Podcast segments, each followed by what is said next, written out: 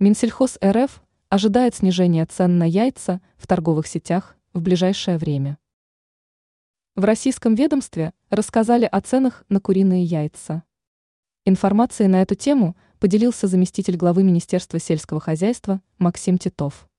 Он отметил, что цены на продукцию снижаются с конца 2023-го, передает ТАСС.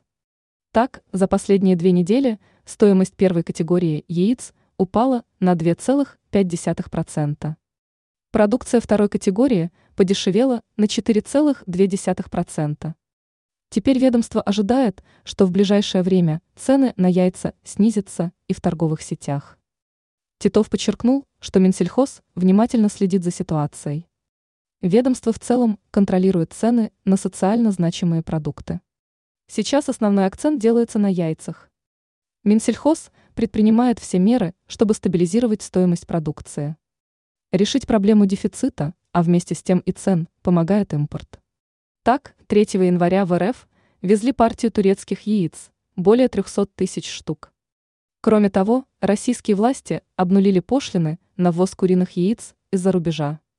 Пока мера действует с 1 января по конец июня 2024 года. Ранее о ценах на яйца в России высказалась глава Росптицесоюза.